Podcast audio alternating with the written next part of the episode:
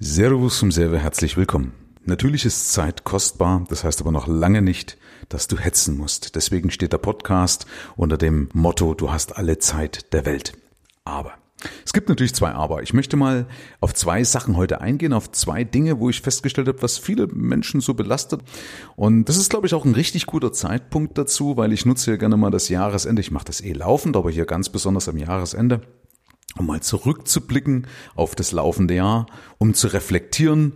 Ähm, das heißt, ich setze mich hin, mache ich immer alles schriftlich, ist immer meine, meine Grundmaxime zu sagen, denke immer schriftlich. Das heißt, ich schreibe mir auf, was war in diesem Jahr äh, sag mal, besonders gut, was war weniger gut, was kann ich daraus lernen, was muss ich beim nächsten Mal besser machen, hätte ich was erkennen können im Vorfeld und so weiter und so fort. Das heißt, ich nutze eben diese Zeit nochmal intensiv, um selbst zu reflektieren, damit ich eben draus lernen kann.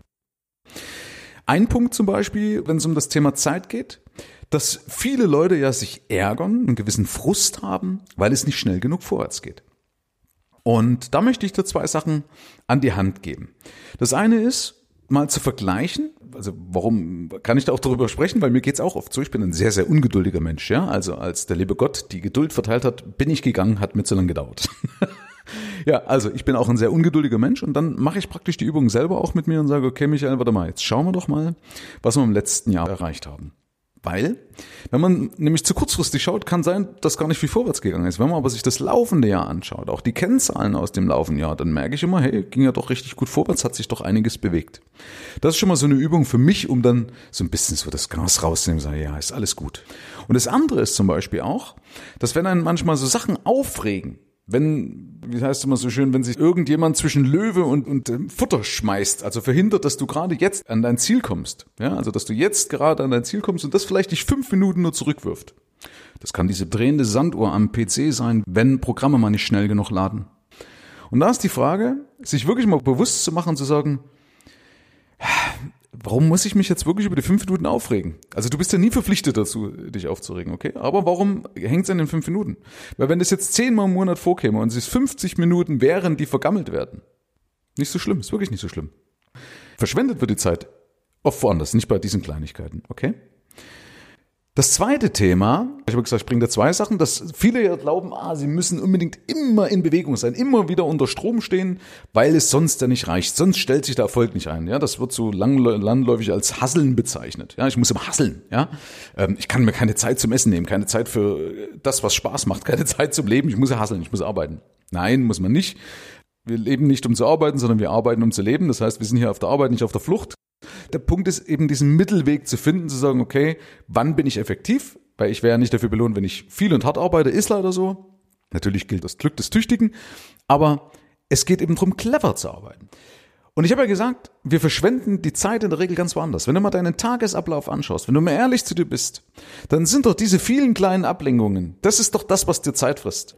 Und Hasseln zahlt sich eh nicht aus in meinem Weltbild. Ja, also ich habe erst dann richtig Erfolg gehabt, wo ich weniger gearbeitet habe, wo ich also effektiver gearbeitet habe. Weil Hasseln heißt ja auch oft bei den meisten, also dieses schnelle, viele Arbeiten, dass die oft in so einen blinden Aktionismus verfallen. Kennst du vielleicht auch, ja? Dann macht man mal hier, macht man da was, ja, springt auf den nächsten Zug auf, dann wird wieder eine neue Sau durchs Dorf getrieben und so weiter und so fort. Das ist so in meinen Augen blinder Aktionismus, das war noch nie gut. Und wer in den Flow kommen möchte, also in den Fluss kommen möchte, der muss es ja fließen lassen, das besagt ja schon der Name. Und dafür brauche ich Geduld, das geht eben nicht mit Krampf. Und deswegen nochmal, hast du alle Zeit der Welt. Du hast definitiv alle Zeit der Welt, eben weil die Zeit, das Problem woanders verschwendet wird. Das heißt, du kannst dir in Ruhe Zeit für dich nehmen, du kannst in Ruhe Zeit für deine Familie nehmen, du kannst die Welt durch die Augen deiner Kinder sehen, genau in dem Moment musst du an nichts anderes denken, du kannst deinem Hobby nachgehen. Wichtig ist nur, dass die Zeit, die dir bleibt, das muss gar nicht viel sein, dass du die effektiv nutzt. Das heißt, dass du dann, wenn du arbeitest, auch tatsächlich strategisch vorgehst. Ja? Denn mit der Hoffnung, ganz ehrlich, mit der Hoffnung verschwenden wir die meiste Zeit. Also im Business ist es so, im Geschäft ist es so, dass wir mit der Hoffnung auf irgendwas, dass es funktionieren könnte, eigentlich die meiste Zeit verschwenden. Weil ich in Gesprächen immer wieder mitbekomme, dass viele entweder irgendwas machen, das aber nicht zu Ende gedacht ist, und dann spüren, hey, irgendwie geht es ja doch nicht vorwärts und sie drehen sich dann doch irgendwo im Kreis.